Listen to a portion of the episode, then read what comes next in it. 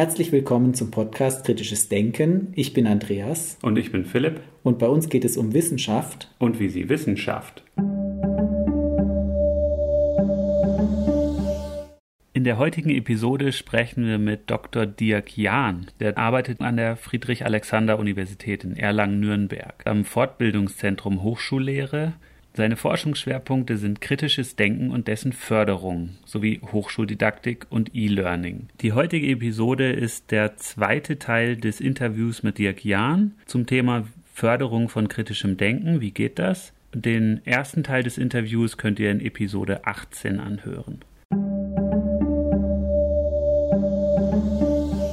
Wie unterrichtest du ja. eigentlich kritisches Denken? Da steigst du dann auch mit der Frage ein, was ist eigentlich kritisches Denken? Ja. Und damit explizierst du jetzt ja auch schon sozusagen, worum es geht. Also du machst schon mal klar, es geht um kritisches Denken und es wird über kritisches Denken auch gesprochen. Ja. Jetzt kann man natürlich das auch implizit einbauen in einer Vorlesung im Unterricht und man kann das auch so gemischt machen. Man spricht darüber und nutzt es implizit an Beispielen oder stellt es dar? Oder was sind da erfolgversprechende Ansätze? Also auch da, die Amerikaner haben Maßgebendes gemacht. Die haben sich ja lange mit der Frage beschäftigt, wie lässt sich es denn eben fördern? Was ist der beste Ansatz? Es gibt auch ein paar Meta-Analysen, also es ist echt auch quantitativ sogar beforscht worden. Und da ist mal eine Systematisierung vorgenommen worden, die du eben gerade genannt hast, dass man gesagt hat, also ich kann eben kritisches Denken direkt fördern. Das heißt, ich in meinem jeweiligen Fachbereich der Medizin, der Kognitionswissenschaft, der Physik und so weiter, muss ich ganz klar haben, eben was das kritische Denken ist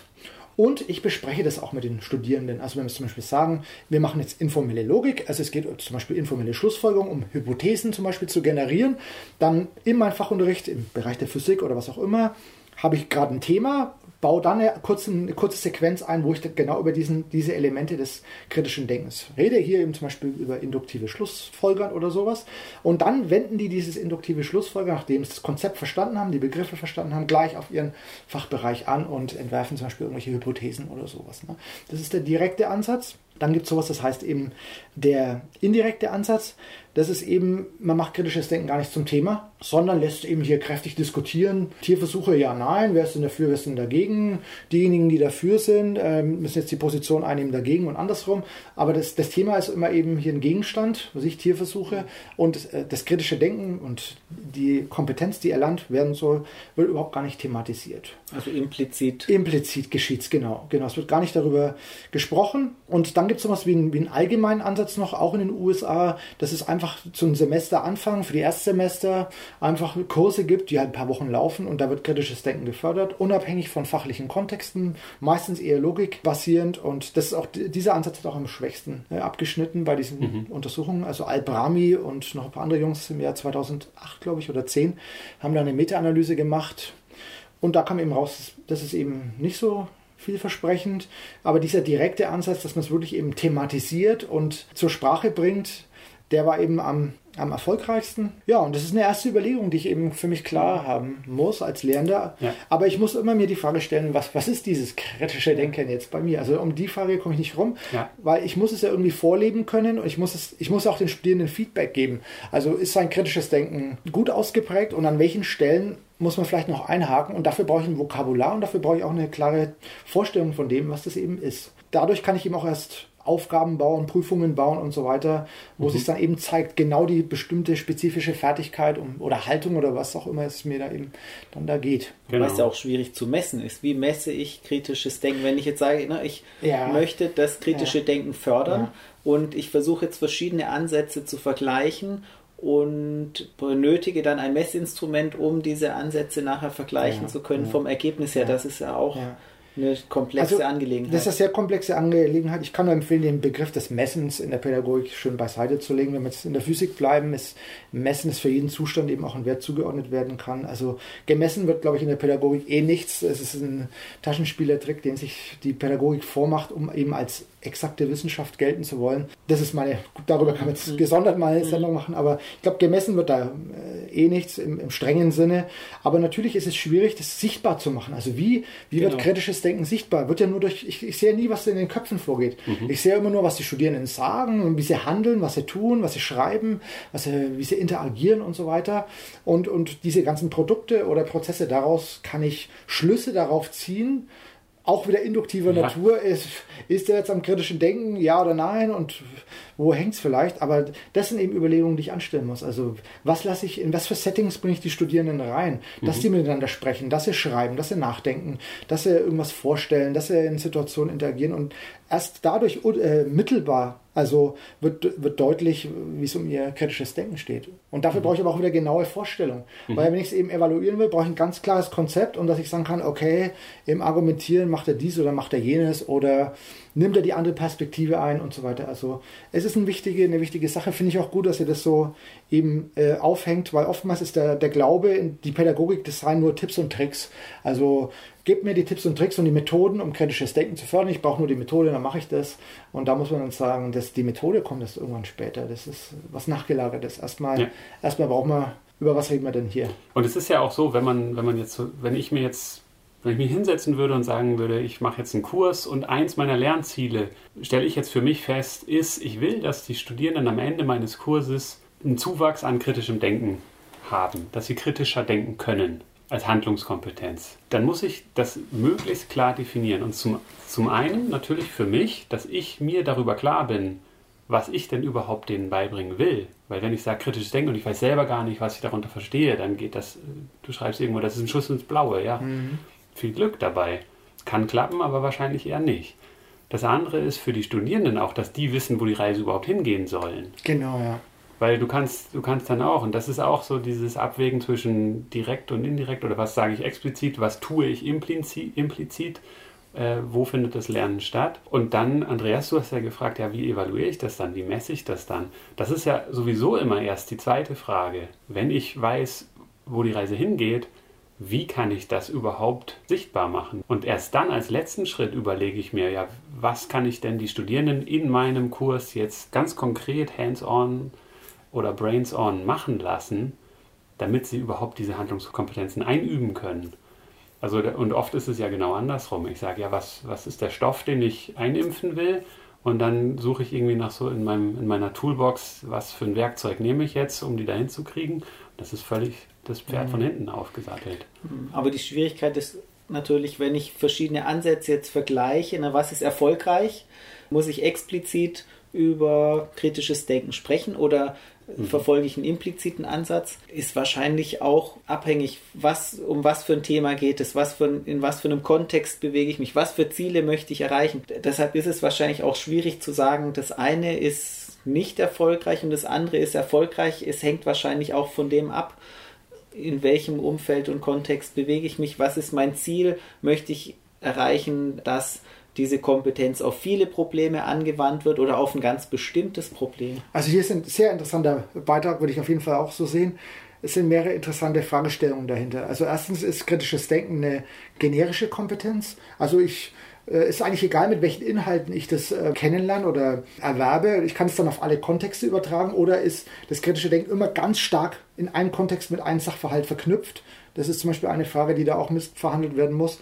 Aber was du eben äh, gefragt hast, auch äh, diese Meta-Analysen, die ich, die ich vorhin genannt habe, also auch da müssen wir jetzt nachschauen, wie kommen die eigentlich zu diesen Ergebnissen? Und da ist auch ein Riesenstreit. Also das ist auch nicht völlig klar, dass man sagt, man macht das jetzt direkt und expliziert es und das ist das Bessere. Auch da gibt es ganz scharfe Kritik eben daran. Also zum Beispiel ein Kritikpunkt, der da kommt, ist, dass gesagt wird, wenn ich das so extrem schematisiere, expliziere, und ähm, dann wird es wie eine Art Grammatik und dann, dann wird es aber irgendwie, ist es nicht mehr offen, sondern dann mhm. versteife ich mich nur noch schemenhaft in irgendwelche Abfolgen von Prozessen und so weiter.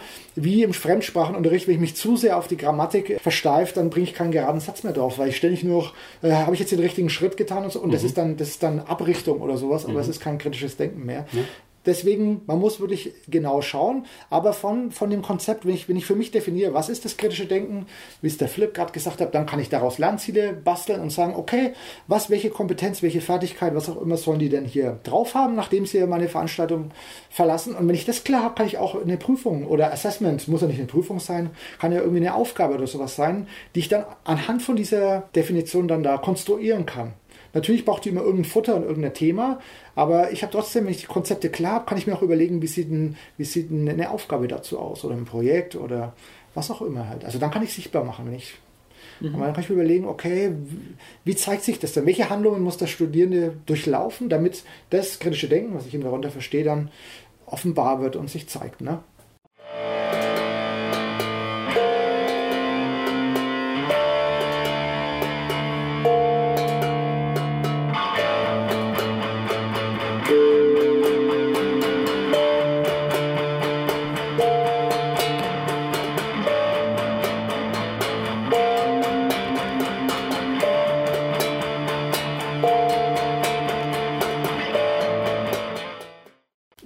Der mir oft über den Weg gelaufen ist, bei Kompetenzen, unter anderem auch das kritische Denken, gibt es Leute, die sagen, das kann man gar nicht lehren, das kann man nur lernen. Ja, das heißt, ich kann, genau, ja. ich kann, ich kann es niemandem beibringen.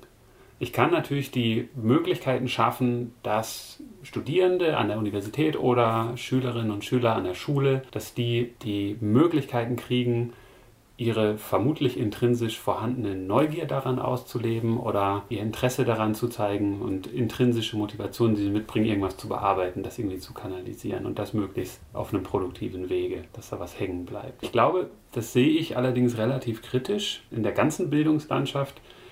Und da habe ich neulich auch den, den äh, Gerald Hüther zugesehen, ein Interview, der hat dann auch nur gesagt, ja, irgendwie, man muss gucken, dass man also das geht dann gerade in der Pädagogik bei den Kindern so, man muss gucken, Kinder sind eigentlich kritische Denker, aber es wird denen aberzogen. Es wird denen mhm. wirklich in der Schule, wird es denen so mies gemacht und die müssen wirklich nur stupide ihren Stoff lernen, dass sie irgendwann gar keinen Bock mehr haben, Sachen zu hinterfragen. Verbindet sich auch so mit dem Thema Kreativität. Also Kinder sind ja von Natur aus kreativ und in der Schule geht es ja oft darum, eine Lösung zu produzieren, die der Lehrer im Kopf hat und nicht äh, viele Ideen zu entwickeln, die irgendwie spannend sein könnten. Das finden die Lehrer ja. völlig unattraktiv. Genau, da gibt es da gibt's einen ganz klaren Interessenkonflikt zwischen Konformität, was in der Schule eingeübt werden konnte, was natürlich auch leicht zu bewerten ist. Und gerade wenn man Richtung Notengebung guckt und irgendwie eine Zahl irgendwas zuordnen, dann ist es natürlich viel leichter, irgendwelche genormten Sachen zu haben. Aber kritisches Denken ist da eher irgendwie auf der anderen Seite von dem Spektrum. Würde ich sagen, nein. Ich würde sagen, dass es irgendwo dazwischen ist. Also früher habe ich genauso auch gedacht, mhm. dass man eben keine Einübung in irgendwelche logischen Gebäude und dann irgendwann später kommt das kritische Denken, sondern das kritische Denken muss schon immer irgendwie da sein. Das heißt, die Schüler oder Studierende oder wer auch immer muss von vornherein ganz offen, explorativ Dinge erkunden und so weiter. In manchen Bereichen würde ich sagen, geht es aber auch erst darum, sich erstmal in Systeme einzuarbeiten. Stupide sogar. Stupide das System tiefgehend zu verstehen, ohne es erstmal zu hinterfragen, in Frage zu stellen, aber einfach überhaupt mal in diesem System mitspielen zu können, mitdenken zu können und so weiter. Aber sich die, die doppelte Buchführung oder den Kant oder auch Programmieren oder sowas, das sind erstmal logische Systeme, die muss ich mir erstmal reinziehen. So. Und, und erst wenn ich sie, wenn ich sie drauf habe, dann kann ich auch erst sagen, also so und so sehe ich das und so und so stehe ich da dazu. Oder die und die Dinge sind hier, die man benennen kann, die eigentlich nicht in Ordnung sind. Also wo man was ändern muss. Oder also für mich ist so eine Mischung aus, aus beiden. Also der, der Unterricht, der kritisches Denken fördert, das gibt sicherlich auch ähm, Sequenzen, wo man, wo man sich eben Dinge reinpfeifen muss, ob so eine passen oder nicht, wo es wirklich um vielleicht auch ein Stück weit um ja, Konformität und, und Erlernen von irgendwelchen Sätzen geht. Und das Hinterfragen ist dann was, was auf jeden Fall kommt, aber es kann erst mit der Zeit kommen, weil das kritische Denken eben auch erstmal einen großen Fundus an Wissen braucht, um, mhm. um wirklich kritisch werden zu können. Mhm. Und ja, also so sehe ich das. Ja, da vielleicht ja, auch nochmal ja. diese Analogie zur, zum Spracherwerb. Ja. Ich, wie lerne ich eine Sprache am besten? Und du hast vorhin auch gesagt, es bringt nichts, wenn ich jetzt nur Grammatik lerne und mich dann so verkünstle und dann am Ende gar nicht mehr mit jemandem reden kann. Und ich glaube, es sind sich eigentlich auch Sprachwissenschaftler einig, dass das nicht der Weg ist, wie man ideal eine Sprache mhm. lernt, sondern man lernt eine Sprache, wenn man sie auch spricht, wenn man sie anwendet wenn man schon natürlich dann auch nicht einfach in, in, ein fremdes Land geht und dann Vokabeln, die man irgendwo sieht, aneinander reiht und probiert, ob die die richtige Wirkung erzielen, sondern es macht natürlich schon irgendwie Sinn, so zwei Seiten Vokabeln auswendig zu lernen. Und da stimme ich dir schon überein. Du musst so ein bisschen die Sprache sprechen, damit du rekursiv dann wieder gucken kannst, okay, wie wende ich die denn an und was funktioniert, was funktioniert nicht und was funktioniert wie. Schon, aber wo ist, der, wo ist da immer der richtige Zeitpunkt? Und da gibt es wahrscheinlich auch riesige Variationen. Mhm. Im Studium zum Beispiel, ein Beispiel von Norman Siroka war ein Brückenkurs in der Pharmazie. Da wurde gesagt, okay, Bachelor ist schon vorhanden und dann kommt das erste Semester Master. Und in dem ersten Semester fertigen die Studierenden eine eigene Semesterarbeit an über ein paar Seiten, ein paar Wochen. Und erst im zweiten Mastersemester kommt dann ein verpflichtender Brückenkurs für alle Studierende, wo sie dann die eigene angefertigte Arbeit in, also in, in dem Blockkurs kritisch hinterfragen. Also dass quasi das Rohmaterial ist für das, woran sie dann irgendwie wissenschaftliches Arbeiten und sowas nochmal auf die eigene Arbeit anwenden. Da wurde aber dann auch, habe ich irgendwo noch im Kopf, äh, ist der Satz gefallen, man darf die Studierenden nicht gleich von Anfang an zu sehr damit belasten oder vielleicht auch abschrecken, dass man sagt, gleich im ersten Bachelorsemester, also was wir euch jetzt erzählen werden, das kann sein, dass das irgendwie ja alles vergessen müsst, weil es ist ja gar nicht die ganze Wahrheit. Oder vielleicht kommt am Ende was ganz anderes raus. Und das ist immer die Frage, wo fängt man damit an? Wirklich von Tag 1 zu sagen, alles, was wir im Studium lernen werden, ist keine ultimative Wahrheit. Da werden wahrscheinlich schon ein paar dann die Bücher zuklappen und sagen, gut, dann gehe ich jetzt nach Hause, dann mache ich was anderes. Oder erst wirklich ein ganzes Studium und dann anfangen, okay, jetzt wenn ich zurückschaue auf mein ganzes Studium, was war denn das überhaupt? Was, was kann denn da jetzt nicht dran stimmen? Vermutlich ist die Antwort irgendwo dazwischen. Aber ja, wo liegt sie?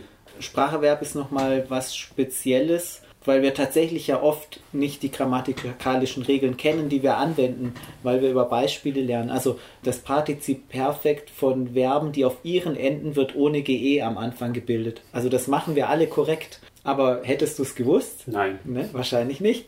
Deshalb ist es so was Spezielles. Ich glaube, was, was der Herr Hüter auch gemeint haben könnte, auch noch ist eben dieses Hinterfragen, was Kinder haben, Fragen zu stellen. Ne? Und das ist tatsächlich so, natürlich brauche ich auch ein Wissen, und oft auch ein Spezialwissen, Hintergrundwissen. Ich muss Zusammenhänge verstehen, um danach auch die richtigen Fragen stellen zu können. Das ist ja das Entscheidende. Das ist ähnlich wie bei der Kreativität. Ich kann nicht gute Lösungen generieren, wenn ich überhaupt nicht die Problemstellung verstanden habe und die Möglichkeiten kenne, die es alle gibt. Ich muss viel wissen, aber ich muss auch gute Fragen stellen und ich muss eigene Ideen haben und selbstständig denken das ist ein guter Anknüpfungspunkt. Da darf ich mal vielleicht kurz äh, einhaken. Schon wieder muss ich auf die Tradition der Amerikaner zurückbiegen, und zwar diesmal amerikanischer Pragmatismus.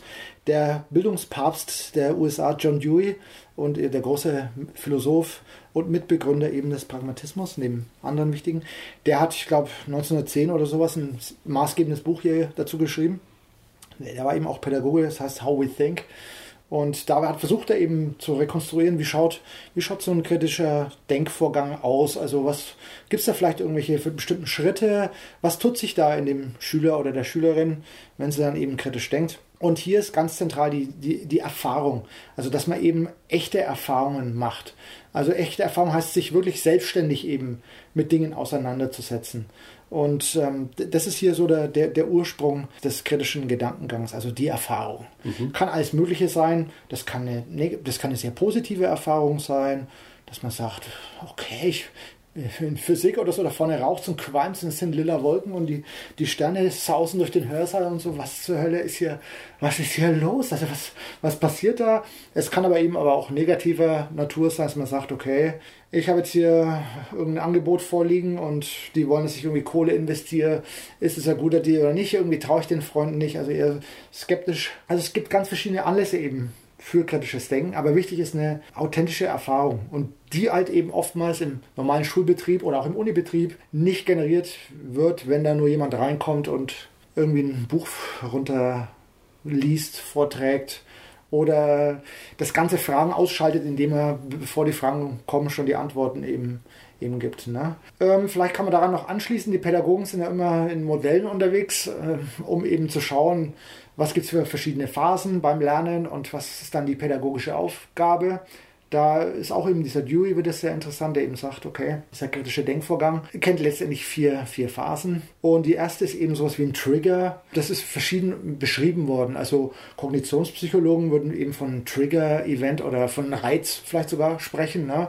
Philosophen wie der Kai Jaspers, die haben da andere, andere Jargon, andere Sprache, würden eher sagen, so wie Verwunderung oder, oder Grenzerfahrung mhm. oder so, mhm. ein anderes Vokabular. Aber in verschiedenen Traditionen ist man sich schon einig, es braucht wie so, ein, so eine Initiation oder irgend sowas. Also eine, eine Erfahrung, die einen irgendwie äh, unter die Haut geht und von dieser Erfahrung aus dann eben die Neugierde und so weiter ihren Lauf nehmen kann und so weiter. Also die, die Neugierde braucht irgendwas, wo sie sich dran abarbeiten kann. Damit das eben aber stattfindet, sind wir auch noch bei, müssen wir noch mal einen Schritt zurückgehen, nämlich äh, da, muss die, da muss das Klima stimmen.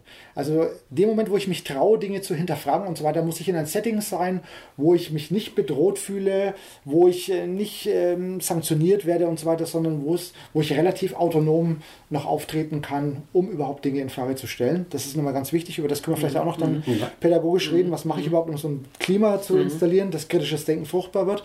Okay, dann kommt eben dieser Trigger, über den wir jetzt gerade gesprochen haben.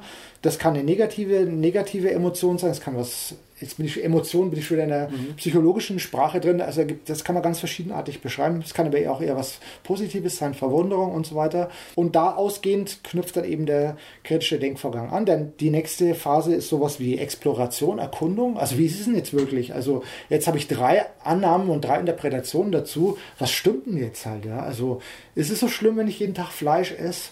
Was, was, was, oder ist es eigentlich gar nicht so schlimm? Also so, und dann Exploration, gucken wir uns eben mal verschiedene Studien an an, reden mit dem Nachbarn, äh, reden mit jemandem, der seit 20 Jahren Vegetarier ist, schauen mal in Schlachtbetriebe rein und so und, und, und gehen der Sache auf den Grund eben. Dann irgendwann kommt die nächste Phase, äh, die, dritte, äh, die dritte Phase ist es dann, die wird mit verschiedenen Begriffen belegt. Integration wird sie manchmal genannt, aber das ist die Phase, wo ich eine reiche Fülle an Informationen da habe und, und schon mir einen guten Überblick über einen bestimmten Sachverhalt geschafft habe. Kritisches Denken dockt immer einem ganz gegebenen Sachverhalt eben an, den es klären möchte. Also hier habe ich jetzt eine gewisse Klarheit und ich habe vielleicht auch schon ein gewisses Urteil, also so und so sehe ich jetzt die Sache. Und dann ist die nächste Frage eben, okay, wie, wie gehe ich jetzt damit um? Also jetzt, jetzt weiß ich, wie das wie das zu nehmen ist oder wie es zu sehen ist. Aber ähm, wie möchte ich es vielleicht ändern? Es liegt ein Problem vor, das ich lösen möchte. Was wäre jetzt zum Beispiel der Lösungsansatz? Wie baue ich das jetzt in mein tägliches Handeln und ähm, Denken ein? Das ist diese Integrationsphase. Mhm. Und dann die letzte Phase, Resolution wird es oft genannt, dass man selbst dann wieder eben nicht nur, der kritische Denkvorgang hört nicht auf nur beim nachdenken über irgendetwas, sondern eben auch, ich baue das dann in mein tägliches Handeln, Arbeiten, in meine Praxis ein. Es können ganz unterschiedliche Dinge sein. Es kann auch sein, dass ich gar nichts ändern muss, dass ich eigentlich zu dem Ergebnis komme, so wie ich es bisher gemacht habe, passt schon. Eigentlich ist es mhm. okay, ich habe nie drüber reflektiert, aber jetzt habe ich mir einen großen Kopf darüber gemacht und ich komme zu der Einsicht, eigentlich ist es okay, so wie ich eben handle. Muss eben aber nicht der Fall sein und dann eben Resolution. Ich baue das, äh, die Erkenntnis in mein, in mein Handeln ein. Das können ganz verschiedene Dinge sein. Bei einem Naturwissenschaftler kann es zum Beispiel sein, er hat Hypothesen, die er dann wirklich testet in einem Experiment. Bei meinem Fleischbeispiel kann es sein, jemand wird zum Vegetarier und okay, er verzichtet auf Fleisch und auf einmal hat er lauter neue Problemstellungen, mit denen er sich auseinandersetzen muss und kommt in einen neuen Kreis des kritischen Denkens rein. Ja. Aber eben diese Resolution irgendwie Problemlösungen ins Handeln kommen, das gehört eben auch noch mit rein. Und da ist dann Schluss. Also und da, in dem Moment, wo ich ins Handeln komme, habe ich auch so viele, weil dann zeigt sich auch das, was ich denke, ob das eben welchen äh, Wahrheitsanspruch das eben hat oder welchen Erkenntnisanspruch damit eben einzulösen ist. Damit werde ich oftmals anecken oder ich werde sehen, ey, so wie ich es mir jetzt gedacht habe, klappt es einfach nicht. Es ist einfach theoretisch falsch, was ich mir ja eben erdacht habe. Ich muss doch nochmal nachschauen und oft kommt dann, beginnt dieser Kreis dann von neuem. Also das ist jetzt ganz plakativ kurz mhm, mhm. aus der Hüfte heraus schön. erzählt. Mhm. Ne? Ja. Und, aber diese Phasen da ist es dann eben Aufgabe im pädagogischen Kontext, diese Phasen zu unterstützen. Also die Frage ist immer, okay, wenn ich jetzt akzeptiere, so ungefähr schaut ein Denkvorgang aus. Vieles kann man auch kritisch sehen, ist auch tausendmal kritisiert worden, das Modell. Aber wenn ich sage, okay, halbwegs verläuft es eben so, das kritische Denken, dann kann ich mir überlegen, in welcher Phase mache ich als Pädagoge oder als Pädagogin dann, dann eben was halt so. Ne? Und deswegen finde ich so ein Modell eigentlich ja. Ist, eine, ist, eine, gute Sache halt. Ne? Ja, was ganz prägnant ist an diesem Modell ist, du beschreibst es als Zyklus, der immer wieder am, oder auf den Ursprungspunkt zurückkommen kann. Aber da, da könnte natürlich jetzt erstmal der Eindruck entstehen, ja, du bewegst dich im Kreis und es passiert immer das Gleiche. Aber da kommt mir dann so der, der Spruch von Gerhard Vollmer, ist der, glaube ich, wir irren uns empor. Du drehst dich schon in Schleifen, in Kreisen, aber wie so ein Vogel im, im Aufwind bewegst du dich immer weiter nach oben, aber immer in so Zyklen. Also du, mhm. du, durchlebst einen analytischen Zyklus, löst irgendwie ein Problem für dich, kommst dann am Ende mit zwei neuen mhm. Fragen, aber nimmst dann halt zwei neue Fragen mhm. und beantwortest mhm. sie wieder selber. Also dieser, dieser Prozess. Das zwei Sachen vielleicht spannende. noch. Zwei Sachen, stimmt. Zwei Sachen noch zu diesem Prozess. Also die, die, die Erfahrung ist immer in der Mitte. Also ich muss spannende, interessante Erfahrungen machen, mhm. die mich eben anspornen, da weiter voranzukommen. Das ist das eine. Und das andere ist, ich, es ist nie so, dass kritisches Denken jetzt, weil wir vorhin das sagten, es sei immer nur bei einem selbst. Also das Subjekt kann immer nur kritisch denken. Ja, das stimmt. Ich bin in meiner Haut gefangen und ich kann nicht äh, in deine Gedanken reinschauen oder sie genauso antizipieren, wie du sie denkst. Aber das kritische Denken ist keine Sache, die abgeschottet am Schreibtisch stattfindet. Es ist sehr wichtig, Phasen der Distanz zu haben, wo man wirklich auch für sich allein ist und drüber nachdenkt, okay, jetzt habe ich so viel in Erfahrung gebracht, wie, wie schaut das jetzt aus? Die und die Erfahrung habe ich gemacht, wo man wirklich distanziert ist. Also das kritische Denken braucht Distanz und äh, vielleicht auch das Alleinsein oder sowas. Aber gleichzeitig braucht es eben auch sowas, dass man eben ineinander in Diskurs eintritt, dass man mit anderen die Dinge bespricht und seine, seine Annahmen versucht abzugleichen und, und zu hören, was denken die nicht darüber? Die geben mir Feedback und so weiter. Das mhm. heißt, mhm. dieses, wie wir jetzt, wir hocken zusammen und trinken unser Bier, ist ein essentieller Teil des kritischen Denkens. Also nur allein immer abgeschottet in der eigenen Suppe kochen, das ist schon, ist ein wichtiger Teil, aber es braucht immer auch den, den dialogischen Austausch ja. dann. Ne? Ja. Und das gehört eben dieses Modell auch noch äh, auf jeden Fall mit rein, dass man ja. dieses Hin- und Herspringen. Und das hat natürlich auch wieder Auswirkungen auf die Lehre, weil ich muss schauen, dass beides irgendwie eingeräumt wird. Ja. Ne? Die Reflexion, aber dann auch wieder die Interaktion. Ich muss ja mhm. gucken, wie, wie kriege ich das eigentlich in meiner Lehrveranstaltung rein. Ne?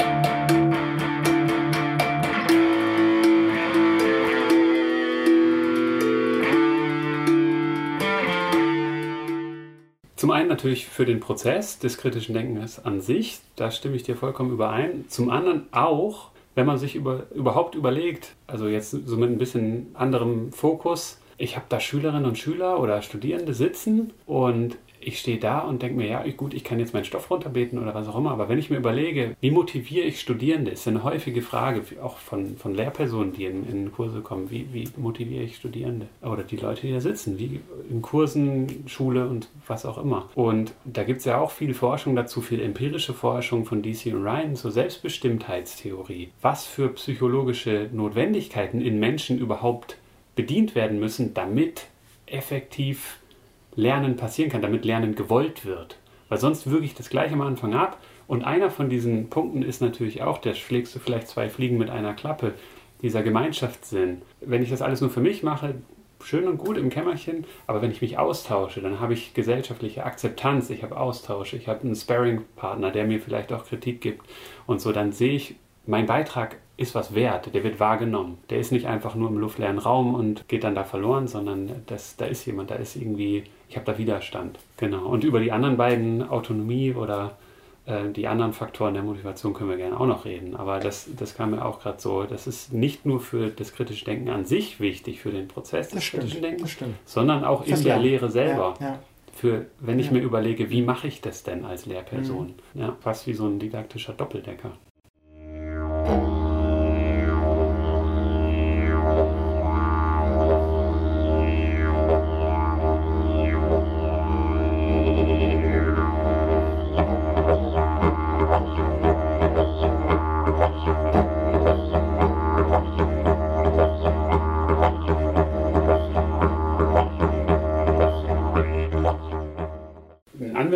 Anwendungsgebiet von kritischem Denken, gerade heutzutage, wenn du, wenn du dir anguckst, wie Menschen mit Medien umgehen. Also mit, mit Social Media oder auch überhaupt ja. mit, mit, News. Ja. Ich finde, an der Sache sieht man auch, dass, dass, dass, dass Logik absolut nicht ausreicht für ja. kritisches Denken. Weil mit Logik komme ich bei den meisten Problemen, die ich durch die vermittelten Welten des Internets nicht weiter. Sondern ich muss dann wirklich irgendwo bei einer Behörde anrufen und sagen, ey, ich habe hier diese Meldung, sagt da mal, ist die für euch oder ist die nicht für euch oder sowas. Da hilft mir dann keine Logik. Logik mhm. kann mir helfen, mhm. aber in manchen Fällen muss ich, muss ich wirklich nachforschen, weil ich, ich kann es mhm. sonst nicht beurteilen. Ich kann nicht sagen, ist dieses Bild und diese Nachricht, ist, ist jetzt echt, stimmt es oder stimmt es nicht? Mhm. Wenn es richtig gut gemacht ist. Ne? Vieles erkennt man durch Logik so, ah ja, okay, die Zeitung gibt es vielleicht gar aber in vielen Fällen muss ich wirklich nachschauen. Gibt es diese mhm. Zeitung überhaupt? Ist es der Fall oder ist es nicht der Fall? Und da hilft mhm. mir keine Logik. Aber bevor der Prozess starten kann, muss ich für die richtigen Ausgangsbedingungen sorgen. Und ich brauche ein Landklima, was das eben zulassen kann. Und es ist eben nicht das Klima, wo es darum geht, die beste Note zu bekommen oder ECTS zu erwerben oder sich hervorzutun, um Ansehen beim Dozenten oder bei der Dozentin zu gewinnen, sondern es ist ein ganz anderes Lernklima, eben, wo es darum geht, Fehler zu machen, vielleicht auch mal was Blödes zu sagen, sich zu blamieren und so weiter, sich auszuprobieren. Und das erstmal aus den Studierenden rauszubekommen, ist, ist schwierig, weil alle eben auf das gepolt sind. Ich will immer nur schlaue Dinge sagen, damit ich eben auch gute Noten bekomme. Dies, dieser Notendruck, ist einfach da, verhagelt da eben viel. Und am Schluss muss ich ja auch in so ein Seminar, muss ich mir auch eine Note geben. Oder ist die Frage, ob man das überhaupt machen soll, ja? Mhm. Eine Note zu, ey, wie gut ist denn der im kritischen Denken, ne? Also das bringt einfach in die ganze Sache schlechte Bedingungen rein. Dieses am Schluss steht eine Leistungsbeurteilung. Und ja. da muss man überlegen, wie, wie kann ich das zumindest ein Stück weit abfedern, mhm. dass die Leute eben sich öffnen und so weiter. Und eben, dass es wirklich um die Sache geht und nicht um Leistung und um das, das persönliche Abschneiden und das Verhältnis zum Dozenten oder zur Peer Group oder und so weiter. Ja. Das sind schwierige Fragen. Die werden, solche Aspekte werden disruptiv sozusagen für das kritische Denken, auch in unserem ja. Podcast, dass wir uns trauen, auch mal eine blöde Frage zu stellen sozusagen übertragen jetzt auf ja, diese Situation. Ja, genau, ja, genau. Da habe ich auch keine Rezepte. Also klar, die Ansprache am Anfang, dass man mit den Studierenden redet, um was es eben geht und sagt, hey, in dem Seminar geht es eben um kritisches Denken, dass man eben schaut, wie wird miteinander geredet. Es geht nicht darum, dass der, derjenige die besten Fachbegriffe äh, verschleudert oder immer das Richtige sagt, sondern es ist eine Suche auch des Dozierenden. Nicht, nicht der Dozent ist auch der, der, der, der Oberguru der Gewissheiten und der ähm, Einsichten, sondern auch der, der Dozent oder die Dozierende selbst muss ein Stück weit sich wieder öffnen und sagen, okay, mhm. vielleicht gibt es noch ganz andere mhm. Ansichten mhm. oder mhm. Annahmen oder Theorien oder was auch immer. Auch das gehört eben ein Stück weit dazu. Auch, auch ja. ich als Experte muss von meinem hohen Ross dann da eben runter, ne, wenn ich mich so ein genau. bisschen anbegebe. Autoritäten und hinterfragen. Genau, ja. Wenn ich durch die Hörsaaltür schreite und mit jeder Zelle meines Körpers vermittel, ich habe die ultimativen Antworten, die werde ich euch jetzt mitteilen. Teile von diesen Antworten werden sein, ihr werdet wissen, wie man kritisch denkt dann komme ich doch als Student, wenn ich auf der anderen Seite da sitze, gar nicht auf die Idee, das zu hinterfragen. Weil es gibt diesen Ausdruck Walk the Talk oder wir sagen bei unseren Didaktikkursen Practice what you preach. Du kannst nicht sagen, sei ergebnisoffen, du darfst Fehler machen und dann von dir selber verlangen, dass ich aber keine Fehler mache. Ja. Also es muss mhm. irgendwie aus einem mhm. Guss kommen. Es muss, sonst ist die Authentizität weg und das, das merken Lernende wahnsinnig schnell. Das stimmt. Ja, und deswegen, also gerade, du hast gesagt, die ersten fünf Minuten in einem Kurs, wenn du das Lernklima, wenn du die, die Ground Rules absteckst, wenn du sagst, so wird der Hase laufen und es ist okay, wenn ihr, wenn ihr, es gibt keine dummen Fragen, das ist ja, wird häufig gesagt, aber dass man es wirklich ja. einleitet, ja. ihr dürft Fragen stellen und äh, ich weiß die Antworten im Zweifelsfall vielleicht auch nicht, ich muss selber mal nachgucken. Genau, ja. Oder redet genau. auch miteinander. Genau. Ihr dürft Fehler genau. machen. Es gibt ja auch eine ganze Forschungsrichtung. Genau. Failing forward. Durch die Fehler, die ich mache, passiert Lernfortschritt und so weiter. Also da sind die ersten paar Minuten in jedem mhm. Kurs immer sehr. Ja, aber Karl Popper sagt ja, wir lernen nur durch Fehler und nur durch Fehler. Also da muss man auch sagen, in den ersten fünf Minuten kann man klar erstmal so den Grundtenor der ja. Lehrveranstaltung klären, aber am Klima muss man während, des, während der ganzen vier Phasen muss ich immer ja. wieder am Klima arbeiten, ja. muss immer wieder schauen, stimmt es, also öffnen die sich wirklich und so weiter, sind die entspannt, sagen die wirklich das, was sie denken mhm. und so weiter. Das heißt, die, diese Klimasache, diese Voraussetzungen für kritisches Denken beschäftigen mich den ganzen Prozess hindurch. Mhm. Ich kann da viel am Anfang machen, aber ich muss dann auch immer wieder schauen, ja, das ist ein Weichenstellen. Genau. Ich wollte auch noch mal kurz zum, zu sprechen kommen auf diesen ersten Schritt dieses sich wundern oder diese initiale Irritation, ja. dieses ein bisschen rausholen aus der Komfortzone, was notwendig ist, um so einen kritischen Zyklus einzuleiten. Da ist dann vielleicht auch die Frage bei vielen Lehrpersonen, vor der sie dann stehen, ja, wie mache ich denn das? Ja, genau. Hast du da Vorschläge? Da gibt es wahrscheinlich auch wieder kein Patentrezept, aber vielleicht so, so ein Mindset. Also es gibt erstens mal muss ich mir überlegen, wer sind überhaupt die Studierenden? In welcher Lebenswelt sind die? Da muss ich mir natürlich überlegen, was, was ist mein Thema, über was möchte ich kritisch nachdenken. Und da muss ich mir überlegen, wie bringe ich jetzt dieses Thema und das kritische Denken zu diesem Thema in den, wie rücke ich das in den Horizont der Studierenden. Dafür muss ich wissen, ein bisschen, ja, was haben die für Alltagsprobleme und Sorgen gerade, was, was für Filme schauen die. Ich muss einiges über meine Studierenden wissen, damit ich sie eben kriegen kann. Damit sie eben merken, hey, das, was wir jetzt hier besprechen, über das, was wir nachdenken werden, das geht mich auch was an. Das ist, das ist nichts vom anderen Stern oder sowas. Das hat auch hochgradig mit mir selbst zu tun als Studierender, als Konsument, als Zivilbürger, als zukünftiger Forscher, was auch immer. Aber ja. darüber muss man sich erstmal viel Gedanken machen, das ist das eine. Also wie setze ich diesen Trigger an, anhand exemplarisch durch einen Film? Okay, was zeige ich dann? Mache ich irgendwie kontroverse Zitate? Führe ich verschiedene kontroverse Standpunkte ein? Das kann alles Mögliche sein. Und an welchem Beispiel mache ich es konkret? Also was ist das ähm, Exemplarische sozusagen? Also wie, wie kriege ich es also erstmal? Das ist eine schwierige Frage, kann man nicht, kann man nicht klären muss jeder gerade eben schauen. Aber wichtig ist eben ein bisschen seine Studierenden zu, zu kennen, was mhm. aber auch nicht wieder einfach ist.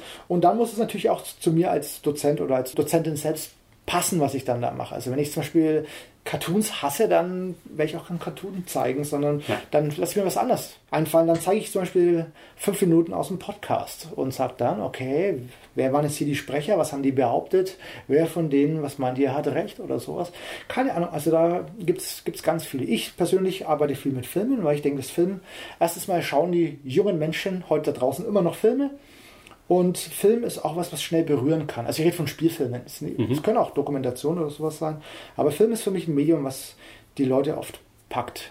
Stärker als ein Gedicht von Rilke oder sowas. So Film ist irgendwie was Unmittelbares, was doch irgendwie funktioniert und deswegen arbeite ich persönlich jetzt oft mit, mit Filmausschnitten, wo dann natürlich didaktische Fragen anknüpfen ja. oder ja. sowas. Dass man sagt, wie geht die Handlung weiter oder warum hat derjenige aktuell jetzt dieses oder jenes gemacht oder behauptet, je nachdem, um was es dann da eben geht. Aber für mich ist eben Film ein hervorragendes Medium, um ins kritische Denken anzuleiten. Es können auch mit Fallbeispielen, dass man arbeitet und dann werden Texte gelesen und also es kann alles Mögliche sein. Es kann der Rand, es kann einfach ein, ja, es kann nur Zitat sein, es kann, kann alles Mögliche mhm. sein. Aber ich denke, was all diesen Formen und vorbereiteten Triggern gemein ist, und das muss man ehrlicherweise dazu sagen, es ist mehr Arbeit, so einen Unterricht vorzubereiten, als einfach nur die Fakten auf den Tisch zu legen, wenn man das so sagen kann. Genau. Und da muss man ganz ehrlich sein, das ist mehr Arbeit. Aber man muss sich natürlich auch dann als Lehrperson die Frage stellen, wie ist meine Zeit investiert? Investiere ich wenig Zeit, um gar keinen Lernerfolg bei den Studierenden, Schülern, Schülerinnen, was auch immer, zu erzielen oder investiere ich ganz viel Zeit und habe wirklich einen großen Lernerfolg. Vielleicht mit weniger Stoff, den ich durchkriege, weil das ja auch oft eine Angst ist. Ich komme mit dem Stoff nicht mehr durch. Beißt sich kritisches ja, Denken und Gesamtschau beißt sich. Also genau, weil kritisches Denken lernen braucht Zeit. Ja. Lernen braucht ja. Zeit. Ich kann das nicht abfrühstücken und sagen, ich bin, ich hink hinterher, jetzt mache ich das noch schnell in den letzten fünf Minuten und dann bin ich damit auch fertig und hechel da durch da weiß ich ganz genau, ich habe den Stoff vielleicht durch, aber der, die Retention, das was hängen bleibt, das sinkt gegen Null. Und da muss ich mir wirklich ernsthaft die Frage stellen lassen, warum mache ich das hier überhaupt? Lehre ich, weil ich Lehre betreibe, weil das mein Job ist, weil ich mein Geld damit verdiene? Oder geht es darum, den Studierenden die irgendwie an die Hand zu nehmen und dahin zu bringen, was mein Jobauftrag ist, dass sie irgendwie ihre Lernziele erreichen, wie auch immer die geartet sind? Und das Stichwort wäre irgendwie sowas wie Studierende oder lernzentrierte Lehre oder sowas. Ne? Also ich, ich nehme mich selber zurück. Ich bin nicht mehr irgendwie so wie früher. Das war ja früher so in den Universitäten. Die Leute konnten nicht lesen. Da hat es die Leute gebraucht, die sich vorne hinsetzen, das Buch aufschlagen und vorlesen, weil es kein anderer konnte. So wurde das, das Wissen weitervermittelt. Heutzutage kann jeder, äh, jeder lesen. Und heutzutage kann auch jeder irgendwie die Quellen nachschauen im Internet und sonst wo. Das können heutzutage alle. Das brauche ich nicht mehr zu machen. Heutzutage ist es eher ein ganz anderer Aspekt, der in der Lehre wichtig ist.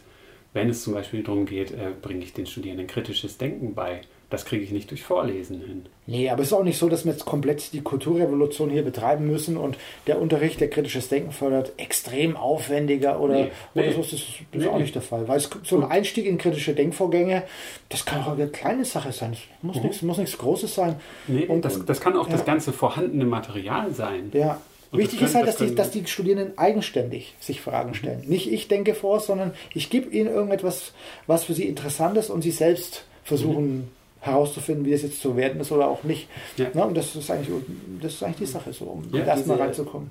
Genau, diese Exploration zu ja, fördern, genau, was dann ja genau. der zweite, die zweite genau, Stufe in genau, dem Prozess genau, dann Genau. Wäre.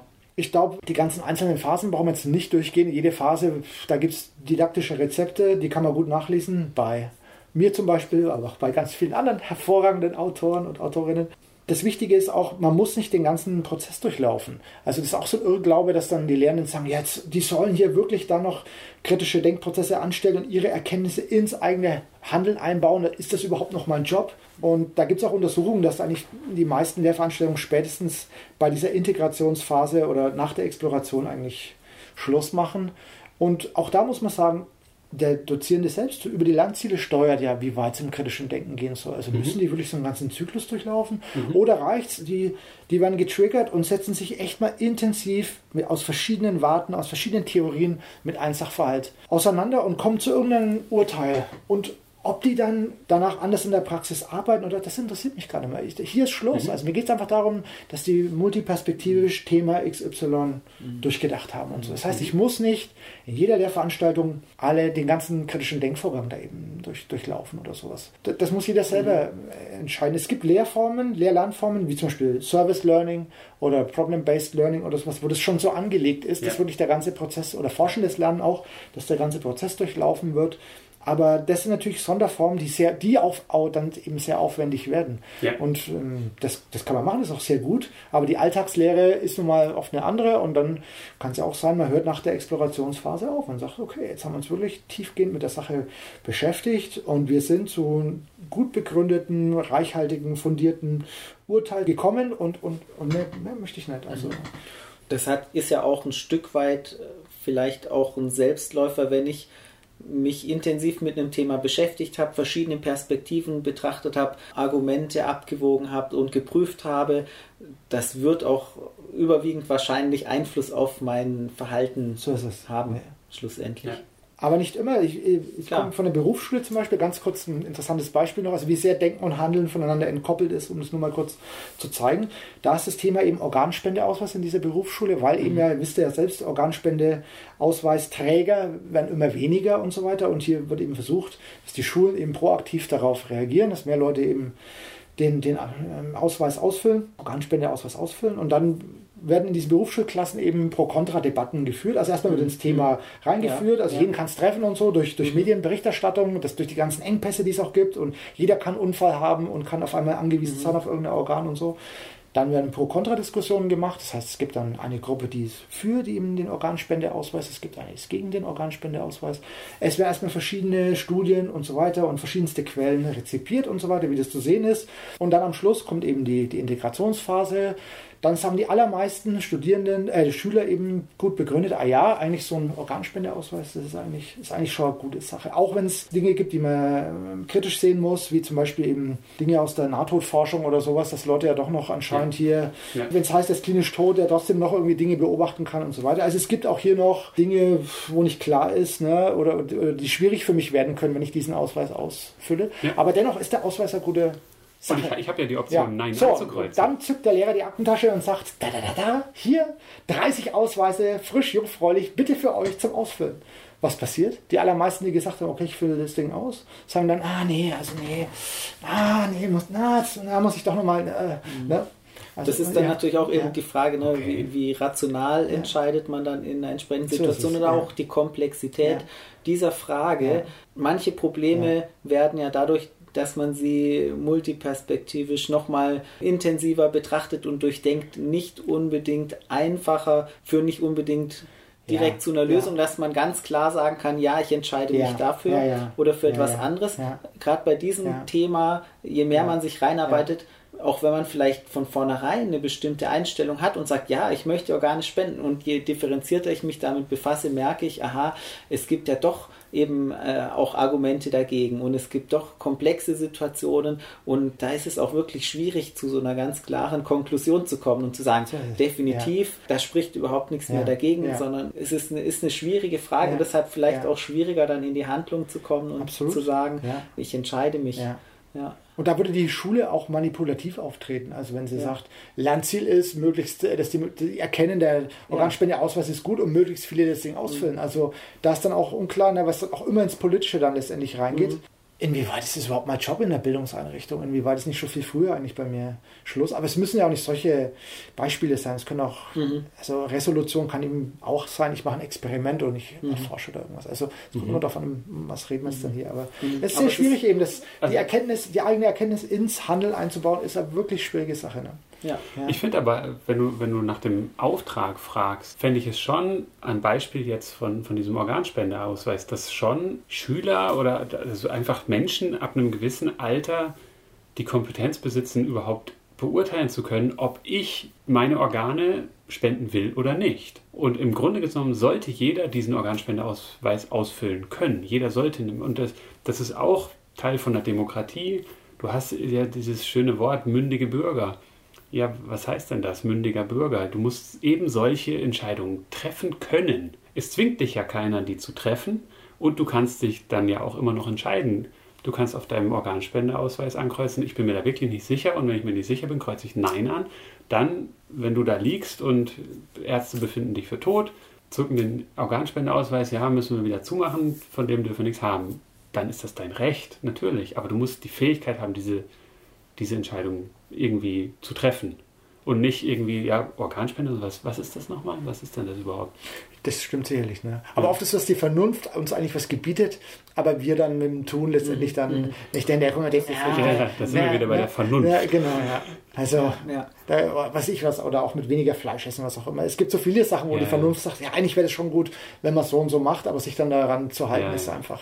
Also zum einen hast du natürlich immer diesen In-Group, Out-Group und die eine, die engste In-Group ist natürlich ich selber. Nur ich. Ich finde es super, wenn alle diesen Organspendeausweis ausfüllen, aber ich, ich nicht. Ja, eigentlich wäre schon eine gute Sache. Vielleicht mache ich es irgendwann mal in der Zukunft. Genau, mhm. ja, ja. Aber das ist, auch, das ist auch vielleicht noch was für die Zukunft. Oftmals, über zurückzukommen auf das Messen, oftmals ist, wenn man kritisches Denken fördert, zeigt sich das vielleicht gar nicht in der Lehrveranstaltung, sondern es zeigt sich viel mhm. später. Ja. Also ich hatte mhm. Studierende, die, da waren die schon längst mit dem Studium fertig, da habe ich die mal irgendwo in der Stadt getroffen. Hey, hier du, bei dir war ich mal Student, da, da hatten wir mal die Lehrveranstaltung hier und da, haben wir, da hast du mal Einführung gemacht in die Frankfurter Schule und es gab Ideologiekritik und so und das ist heute noch total wichtig für mich und so weiter und wo ich mir denke, wow, cool, also und mhm. das kriege ich aber nicht raus in der Lehrveranstaltung. Ich sehe mhm. überhaupt gar nicht, was das eigentlich ja. mit sich ziehen kann. Also es ist ein Einzelfall jetzt. Ich habe keine Ahnung, wie es bei den anderen aussieht, aber da haben wir auch so ein Problem. Also wenn wir das rausfinden mhm. wollen, wo steht der im kritischen Denken, wann, wann zeigt sich es? Also in der Lehrveranstaltung mhm. oder vielleicht irgendwann später, weil ihm dann irgendwie ein Licht aufgeht oder was auch mhm. immer halt. Ne? Also mhm. schwierig. Ja. Vielleicht jetzt an der Stelle ja. ein guter Schlusspunkt, bevor wir noch ja. viele Fälle ja, ja, aufmachen. Genau, ja.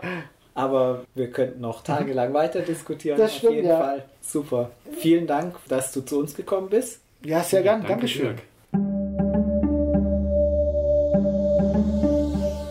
Vielen Dank fürs Zuhören. Wenn euch die Episode gefallen hat, dann empfehlt uns gerne weiter, gebt uns 5 Sterne Bewertungen auf dem Podcast-Portal eurer Wahl. Liked uns auf Facebook, folgt uns auf Twitter. Und wenn ihr Kommentare oder Feedback habt, benutzt die Kommentarfunktion auf unserer Webseite oder schickt uns einfach eine E-Mail. Und wenn ihr den Podcast unterstützen wollt, dann freuen wir uns. Ihr findet Möglichkeiten dafür auf der Homepage